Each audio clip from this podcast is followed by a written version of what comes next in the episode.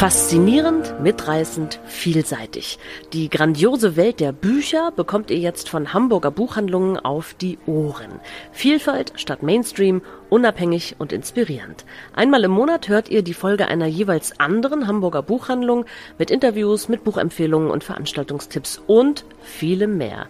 Seid gespannt!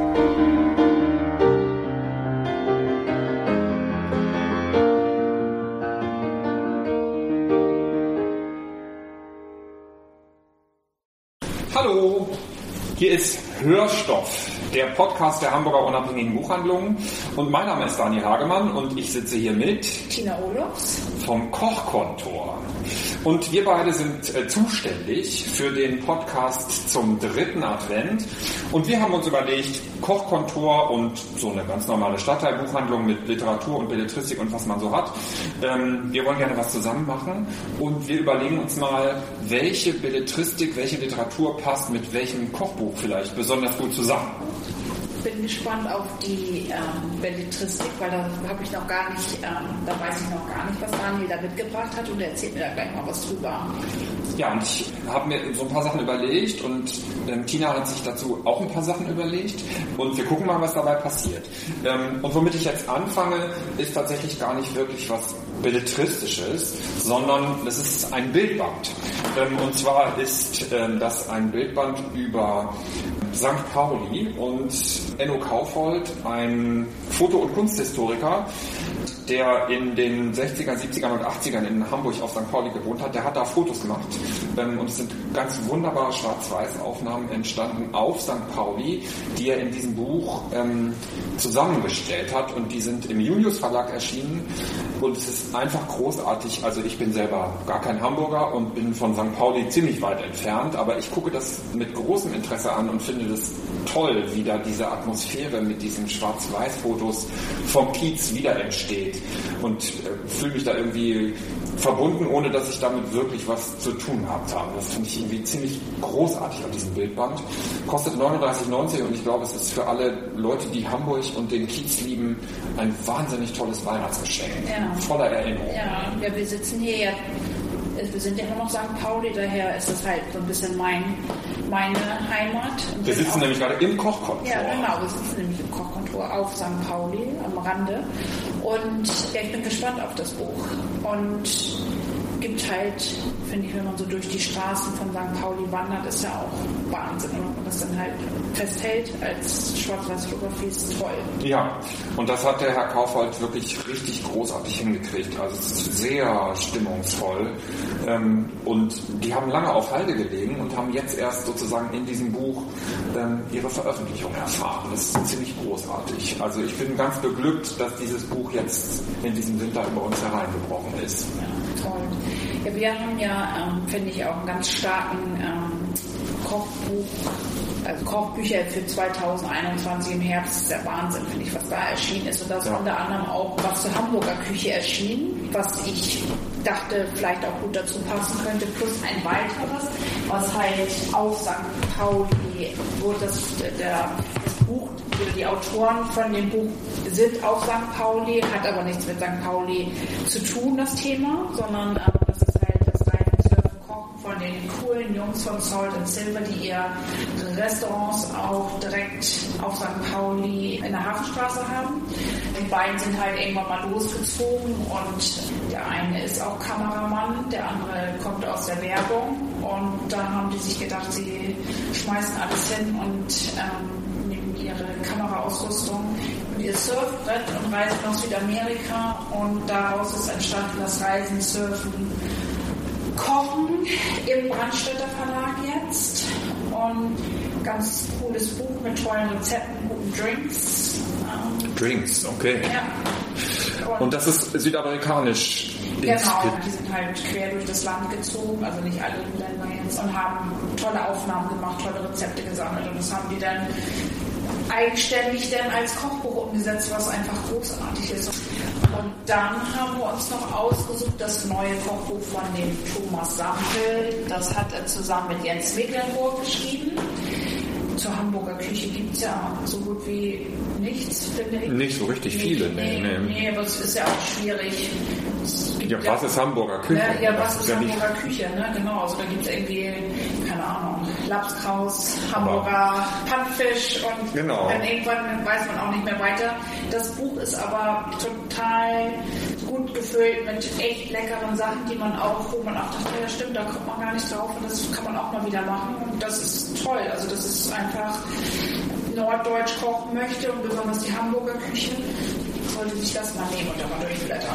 Und es ist vor allen Dingen im KJM Verlag erschienen. Das ist ein ganz kleiner Hamburger Verlag, Ja, die ganz genau. kleine, feine Sachen machen. Ja, genau. Und dieses Kochbuch gehört dazu. Also Ja, die Knete, die man dafür ausgibt, die bleibt auf jeden Fall in der Stadt. Ja, und das kostet 29,90. Und das, das St. Pauli Kochbuch von den Surf Das Boys. sind 35 Euro. Und das ist ein ganz schön dickes Ding, ich sag's euch. Also für 35 Euro, da kriegt man ordentlich was. Ja. Und wie man das in Hamburg so macht, hier bleibt man ja nicht so lange, sondern man fängt an, um die Welt zu reisen. Sobald man in Hamburg ist, schnuppert man Seeluft. Unser erster Zwischenstopp auf unserer Reise geht nach England. Und ich habe einen englischen Krimi gelesen. Für mich war das eine Neuentdeckung, sage ich mal. Die Schriftstellerin heißt Nikki French. Die hat natürlich schon viele Krimis geschrieben, aber ich hatte noch nie was von ihr gelesen. Und ihr neuester Krimi, ähm, der bei Bertelsmann erschienen ist und 16 Euro kostet, heißt Ein dunkler Abgrund. Ich muss zugeben, ich lese nicht so schrecklich gerne Krimis, weil mir das oft so viel Gemetzel ist und da mag ich nicht so dem Gekröse und dem Blutgespritze irgendwie, also das ist nicht so mein Ding. Ähm, Und Frau French ist aber nicht so mit Blutgespritze, sondern macht es eher so psychologisch und das finde ich tatsächlich ziemlich großartig, wie sie das macht. Das hat mich von der ersten bis zur letzten Seite gepackt und ich konnte das nicht weglesen. Ich war genervt und habe mich aufgeregt und ich bin wütend geworden und habe irgendwie immer gedacht, boah, blöde Kuh, jetzt mach doch mal.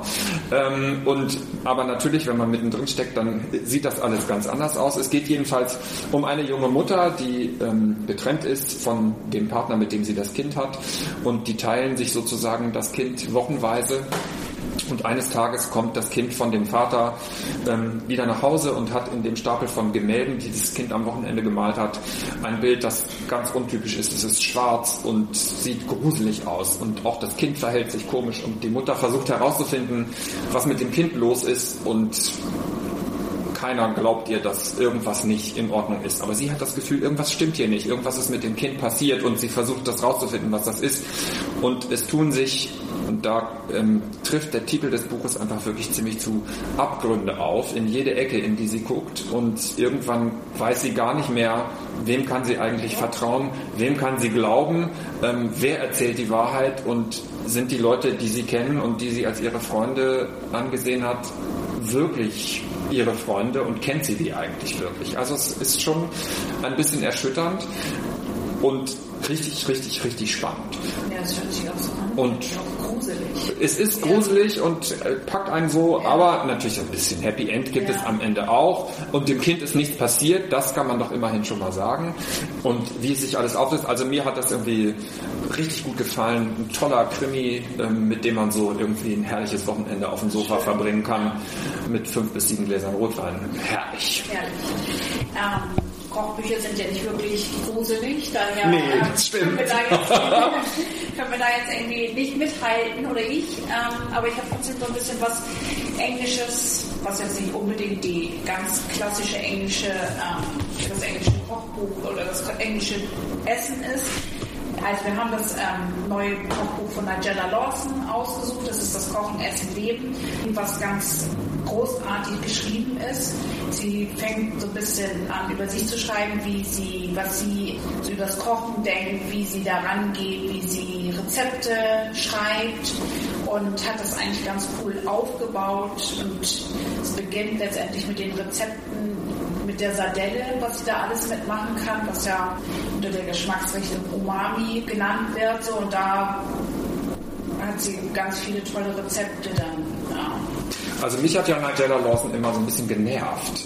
Ähm, Aber sie ist irgendwie erwachsen geworden, Ja, oder? ist sie auch, ist sie auch. Also ja, das Buch ist auch echt gut aufgeteilt und hat irgendwie interessante Themen da drin, wie, wie die Sardelle, dann gibt es tatsächlich dieses, das fand ich auch so toll, Freuden, was einfach, wenn man irgendwas kocht, was einen glücklich macht.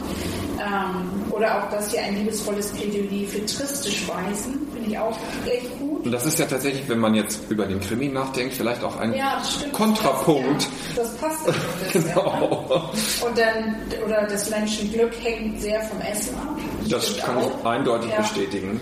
Und schließt dann ab mit was Weihnachtlichem, was wir ja, uns ja jetzt gerade befinden. Also wenn Sie das Weihnachtsmenü noch nicht geplant haben, dann finden Sie vielleicht bei Nigella genau, Das habe Lawson noch Seite gedacht. Inspiration, genau. Und das, also das ist ja tatsächlich dann nicht nur ein Kochbuch, sondern so ein Nee, bisschen es auch was autobiografisches, Genau. irgendwie, also ja, ein Lesebuch. Du nimmst das dir mit aufs, aufs Sofa und liest das gern, auch weil zu jedem Thema hat sie halt immer ganz viele Texte auch geschrieben, die einfach toll sind. Die schreibt wahnsinnig gut, also ganz Ja. toll.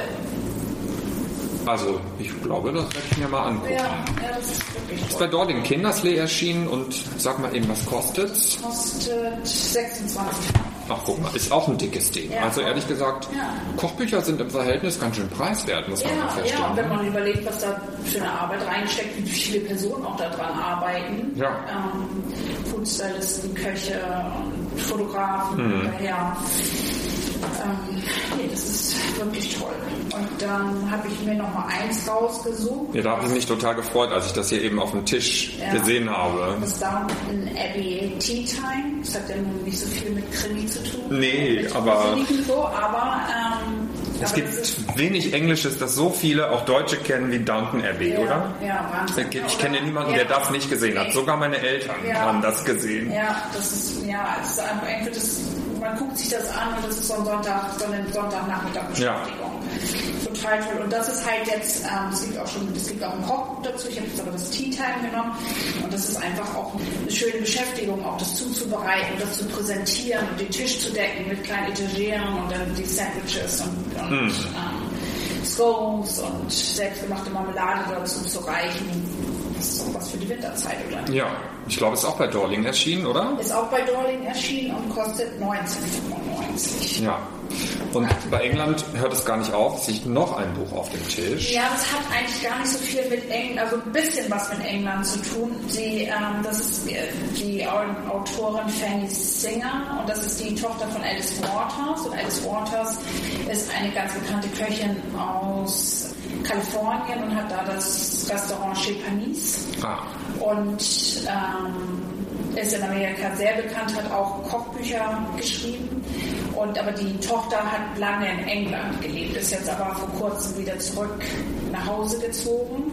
Und der Titel von dem Buch ist Always Home. Und das ist ganz toll. Das ist so ein warmes Buch. Man nimmt das und möchte eigentlich nur auf dem Sofa sitzen und das lesen. Das ist, es geht um die Mutter halt von Alice Waters, über die, wie gern sie sie hat und wie toll sie aufgewachsen ist und die sind viel gereist, die waren viel in Italien und in Frankreich und schon als sie ganz klein war es ging immer nur ums Essen und sagt auch, dass sie ähm, auch weiß, dass ihre Mutter berühmt ist, aber was sie am allerbesten fand, das ist, wenn man irgendwie ins Restaurant ging, was auch bekannt war, wo man nie einen Tisch gekriegt hat, die Mutter hat immer einen Tisch gekriegt. Ah. Und, und das fand sie an der Berühmtheit so toll, dass sie überall essen konnte, wo, wo andere gar nicht reinkamen. Also und wahrscheinlich hat die Mutter auch aus diesen ganzen Reisen ganz viel Inspirationen mit ja, nach Hause genommen. Ja, ja, total. Und dann gibt es halt jetzt so ganz schöne Themen auch da drin, wie Moms knoblauchige Nudelsuppe und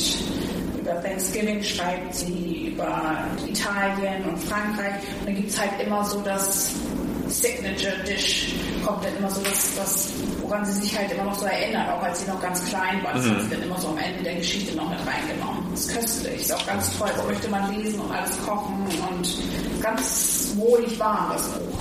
Aber so müssen Kochbücher sein, oder? Ja. Man muss Lust haben, sofort Ja. was, zumindest was zu ja, essen. finde ich auch. Ja, ja, Ja. total. Aber man liest das auch so gerne. Also ich habe jetzt das einmal gelesen und es ist so schön. Das ist ganz toll.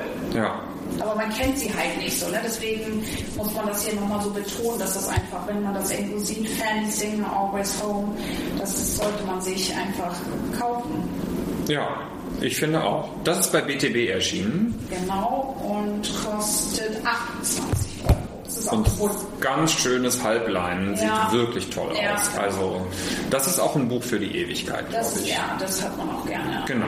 auf seinem Tisch liegen und Ja. blättert da drin rum. Fast ein bisschen wie ein schönes Coffee Table Book, ja. das man einfach so hinlegen kann. Sehr schön. Ja. Und jetzt sind wir in England fertig.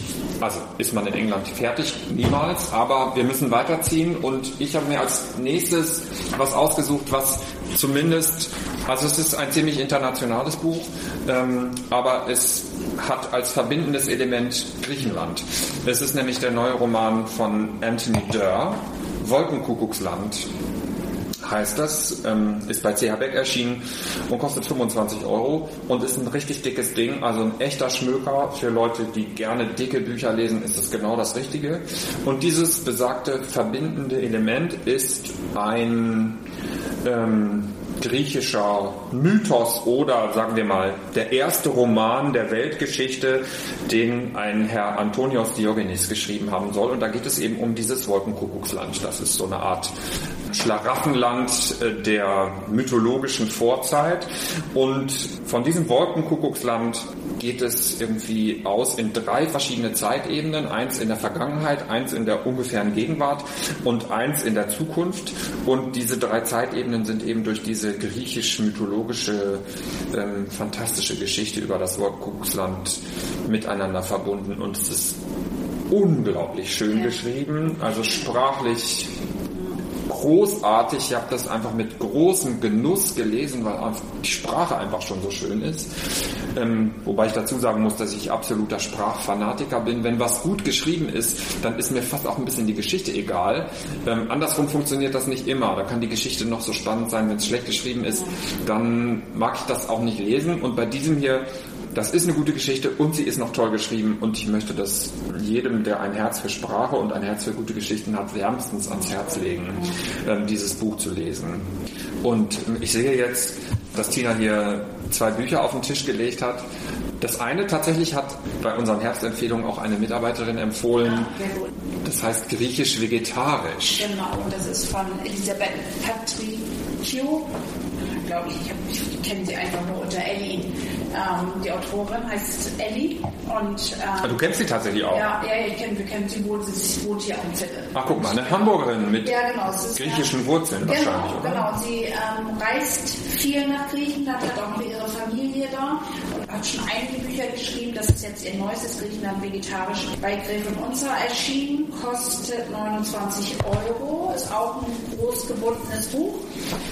Sie ist nach Griechenland gereist und kam mit ganz vielen Geschichten aus ihrer Heimat wieder und hat dort ganz viele Frauen getroffen, hat sich mit denen zusammengesetzt, hat mit denen zusammen gekocht, hat denen die, hat denen die Geschichten erzählen lassen und mit denen und die Geheimrezepte von deren Restaurants und Familien sich geben lassen und hat daraus ein großartiges Kochbuch gemacht. Und es ist vegetarisch. vegetarisch ja. Was natürlich äh, das Klischee, das deutsche Klischee von griechischer Küche ist natürlich Fleischberg. Ja, so. ja, ja, das ist es ja gar nicht. Ne? Du hast da ja viele andere, ganz andere Möglichkeiten und sowas. Und das macht sie echt toll und sie hat ganz schöne Bilder da drin mit den Frauen und die Geschichte dazu und das Essen und es ist einfach, und es ist relativ simpel, so, so eine simple Küche, aber ganz köstlich. Also das mhm. kann man sich gut abends mal auch vornehmen und dann Abendessen draus machen. Ja, das ist aber ja oft so bei der Mittelmeerküche, ja, dass es ganz einfache Rezepte sind, die aber ja. unglaublich köstlich sind. Ja, genau, ganz leicht. Ja. Und, ja, ist, da hat sie sich tolles Werk zusammengeschrieben. Und vielleicht was für die, also heute war es einfach wirklich richtig schlimm kalt. Ja. Und wir Ladenbetreiber haben tatsächlich fast den ganzen Tag immer unsere Tür sperrangelweit ja. aufstehen. Erstens wegen der Belüftung, zweitens damit man sieht, dass wir ja, aufhaben. Genau. Ähm, denn, ich weiß nicht, ob Sie es alle schon gehört haben, Buchhandel ist Grundbedarf und wir dürfen ohne irgendwelche G plus und sonst wie Beschränkungen aufhaben. Sie dürfen also gerne einfach zu uns kommen und einkaufen. Aber damit man das auch sieht, haben wir unsere Türen auf und wir frieren uns gerade ein ja, bisschen die Ohren ab. Ähm, und da ist vielleicht so ein Urlaubskochbuch, sage ich mal, was so ein bisschen südländische Stimmung verbreitet für den Winter genau ja, das Richtige. Also griechisch-vegetarisch, überraschende Entdeckungen, zusammen mit griechischen Mythologien, herrlich. Ja. Und unser letzter Stapel ist was, das sich nicht so richtig an eine Nationalität knüpfen lässt. Es ist, ähm, also ich habe ein Kinder- und Jugendbuch ausgewählt. Und das heißt Nachtschattenwald. Ähm, und das habe ich ausgewählt, weil ich das wirklich richtig spannend fand. Es geht, das ist so eine Art, naja, man muss sagen, Dystopie, also düstere Zukunft, die vielleicht gar nicht so düster ist, denn im Moment erleben wir ja nur, wie Tier- und Pflanzenwelt ähm, jeden Tag weiterer Arten beraubt wird und ähm, Insekten sterben und Pflanzen sterben und die Urwälder werden abgeholzt. Und in dieser Geschichte von Katrin Tordasi, einer deutschen Autorin, die bei Fischer erschienen ist und 16 Euro kostet, geht es um eine Zukunft, in der die Pflanzen die Macht übernommen haben. Also es wurde irgend so ein genetischer Code geknackt, der Pflanzen super Wachstum verschafft und die haben sozusagen die Welt übernommen. Und alles wächst unkontrolliert und muss irgendwie ständig im Zaum gehalten werden, sonst wird alles übergewuchert. Und ähm, der Haupthandelnde heißt Finn und seine Oma ist auch so eine richtige Oma, die irgendwie ihren Garten bearbeitet und ähm, alles einkocht und so Haushalt und Vorratshaltung betreibt und sowas. Und in dieser Welt geht es aber natürlich nicht nur freundlich zu, sondern da gibt es ein Monster, das Kinder holt, wenn die sich aus ihrer Schutzzone herausbewegen. Und die Erwachsenen in dieser Welt, die finden das zwar traurig, dass da Kinder geholt werden, aber die kümmern sich nicht drum und tun so, als sei das irgendwie einfach so und man müsse das hinnehmen. Und dieser Finn, der möchte das nicht, er verliert seine Schwester an dieses Monster und er macht sich auf die Suche. Es kann ja wohl nicht sein, dass die einfach weg ist und es kann ja wohl auch überhaupt nicht sein, dass ähm, niemand die suchen will. Ich möchte meine Schwester zurückhaben und macht sich auf die Suche. Und äh, die Entdeckungen, die er dabei mit einigen Freunden macht, sind ziemlich unglaublich. Und eine Welt im Urwald mit Spannung. Also ich fand es richtig tolle Unterhaltung und empfohlen ist es ab 10 zum selber lesen und zum Vorlesen macht das bestimmt auch ganz doll viel Spaß. Ja. Also richtig spannende Unterhaltung für Kinder und Jugendliche. Ja. Und zu dem Thema hat Tina sich irgendwie ziemlich tolle Sachen ausgesucht. Also ja, also ist natürlich jetzt, ähm, da wird natürlich keiner gefressen. Aber es wird auch in dem Buch keiner gefressen. Also um das mal vorwegzunehmen, ja. ohne die Spannung zu versauen, ähm, es wird keiner gefressen, sondern es passiert was anderes ähm, mit diesen geklauten Menschen okay. und Kindern. Also, ich habe mir einmal von Ben Perry das ähm, Garden to Table, hört sich jetzt so englisch an, ist es aber gar nicht. Ben Perry, der lebt auf dem Land, hat seinen ähm, eigenen Garten und baut da sein eigenes Gemüse an. Das schreibt er halt ganz toll in seinem Buch nieder und fängt halt an, wie, wie man halt so einen Garten anlegt, wie man halt das Gemüse anfängt zu ähm, auszusehen. Auszusehen, genau, um das dann später zu ernten. Und dazu hat er dann Rezepte, das ist ein Saisonbuch, da geht es Frühling, äh, Sommer, Herbst und Winter, ist das einmal aufgebaut. Tolle Rezepte, auch farbenfroh, bunt, gesund, gute Tipps und ja, mir gefällt das sehr. Und für alle Leute, die sich jetzt in dieser etwas absurden Zeit, wo wir alle so viel zu Hause waren, einen Garten zugelegt haben ja. oder entdeckt haben, dass sie einen Garten haben, um den sie sich jahrelang nicht gekümmert haben, ja, genau. ist das vielleicht die richtige Idee, genau. aus dem Garten nochmal was rauszuholen. Richtig. Außer Rasenrosen, Koniferen. Ja. Oder wenn man einen hat, den einfach nochmal wieder anders zu gestalten. Ja. Also daher und ein bisschen was anzupflanzen, gleich mit einer so einer Rezeptidee im Hintergrund ist ja Total, super, ja. Genau, das ist das Garden to Table Buch, ist beim Christian Verlag, kostet 29,99. Oh, sieht wirklich schön aus. Ich glaube, das werde ich mir auch mal tun. Ja, das ist echt toll. Hast du da? Ja. ja. Der ist noch ein bisschen in Arbeit, aber sowas darf da. Ich glaube, ich werde es dann mit Hochbeeten versuchen. Ja. Die sind einfache zu handhaben und gehen nicht so auf den Rücken. Ja, ja, ja, ja, eben. ja, ich finde ein Hochbeet auch so. Und dann habe ich mir noch das Sechs Jahreszeiten von Joshua McFadden ähm, ausgesucht. Ähm, das ist das bisschen andere Kochbuch, also die sechs Jahreszeiten. Ähm, da hat er noch, was ich ganz spannend finde, den Früh- und Spätsommer mit reingenommen, weil es ja tatsächlich sehr unterschiedlich. Ich finde ja immer so diese, dieser Wechsel von Frühling auf Sommer ist so weit gezogen und das, das passt dann immer gar nicht. Und er hat das eigentlich nochmal ganz, ganz gut aufgeteilt in dem Buch. Und was richtig cool ist bei dem Buch, der hat halt dann in der Jahreszeit immer Gemüsesorten, die er dann vorstellt und auch so ein bisschen Anbau und erzählt halt über das Gemüse was und fängt dann in den Rezepten an, indem er ähm, die Zutat nimmt und erstmal das roh verarbeitet und geht dann so in die Garmethoden über. Also erstmal hast du irgendwie einen Salat oder irgendwie sowas. Also halt ungekocht wird das Gemüse verarbeitet, was finde ich wichtig ist, um einfach einen Geschmack irgendwie auch rausfinden, was ja dann auch sich oft bei, der, bei den Garmethoden auch ändert. Ja, klar. Finde ich ganz toll. Und es ist wahnsinnig kreativ, einfallsreich, toll geschrieben und ähm, so einer meiner Lieblingsbücher, weil es einfach was anderes ist. Die Rezepte sind auch tatsächlich mal ein bisschen anders. Mm. Aber leicht nachzu, also es ist gut geschrieben, leicht nachzukochen, aber das Ergebnis ist der Knaller. Ah, und jetzt, wir haben ganz viele Kochbücher jetzt vorgestellt.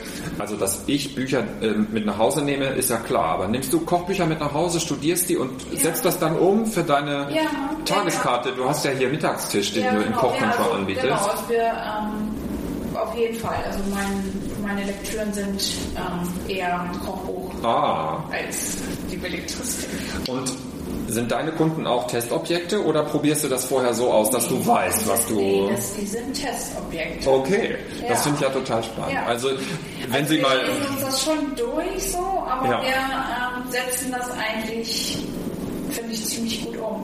Ja, Und das hatten wir vorhin auch schon. Wir waren dann irgendwie so beim, wie, wie geht man so mit so einem Rezept um? Also ich, dadurch, dass ich den Autor sehr schätze und, ähm, und ich weiß, was, was für Arbeit in so einem Kochbuch ähm, drinsteckt, ich koche das Rezept eins zu eins nach, weil ich einfach neugierig bin und wissen möchte, was der Autor sich dabei gedacht hat und wie das Endergebnis sein soll, wenn ich das so koche, wie er es vorgegeben hat. Ähm, und danach darf man gerne, also von mir aus auch, wenn man das, wenn man das nochmal wieder kocht oder sowas, dann kann man auch ein bisschen so seinen eigenen Ja, da haben wir uns, da haben wir uns im Vorgespräch schon fast Ja. ein bisschen gestritten, weil ich gesagt habe, ich bin in der Küche eher so ein Improvisator und ich nehme so ein Kochbuch eher als Bilderbuch und guck mal, wenn es schön aussieht und dann mache ich so ungefähr. Und, und Dina ist äh, ja sozusagen, erstmal wird das gekocht, wie es da steht. Aber das stimmt natürlich. Wenn man äh, einen Autor hat, den man verehrt, dann oder von dem man weiß, der macht tolle Sachen, dann ist es gut, sich dran zu halten, Aber weil man ich, halt, ich bin halt neugierig, was da rauskommt, Ja. wenn man das halt so nachkocht. Und aber auch wenn man so wie wir viel kochen, dann man liest ja auch schon was, dann kann man sich da ja auch schon so ein bisschen, zum Beispiel bei einem Rezept jetzt in, in einem Otto Lengi da ist so viel Knoblauch drin und das nehme ich dann von vornherein schon weg. Also da mache ich dann die Hälfte rein, weil ich weiß, dass ich da jetzt keine Knolle reinpacke. Ja. Das macht er ja gerne. Und deswegen Ist auch für Mittagstisch nicht so gut verträglich, wenn man danach noch wieder ins ja, Büro ja, muss. Ja, ja, genau, das ist immer so, ah, stopp. wir, Ja. wir kochen sehr gerne mit Knoblauch, aber da müssen wir tatsächlich immer so ein bisschen aufpassen. Ja. Also ich hoffe, dass Sie ein bisschen inspiriert sind von unseren literarischen und Kochbuchvorschlägen. Falls Sie die Bücherstuben oder das Kochkontor noch nicht kennen, freuen wir uns auf Besuch. Sehr gerne. Und Sie können uns auch im Internet finden. Googeln Sie Kochkontor oder googeln Sie die Bücherstuben Hamburg Nord. Dann finden Sie uns. Man kann uns auch online erreichen. Uns auch. Und wir freuen uns, von Ihnen zu hören. Bleiben Sie uns gewogen. Und eine frohe und ähm, restliche Adventszeit und ganz, ganz schöne Weihnachten. Auch von mir. Auf Wiedersehen. Tschüss.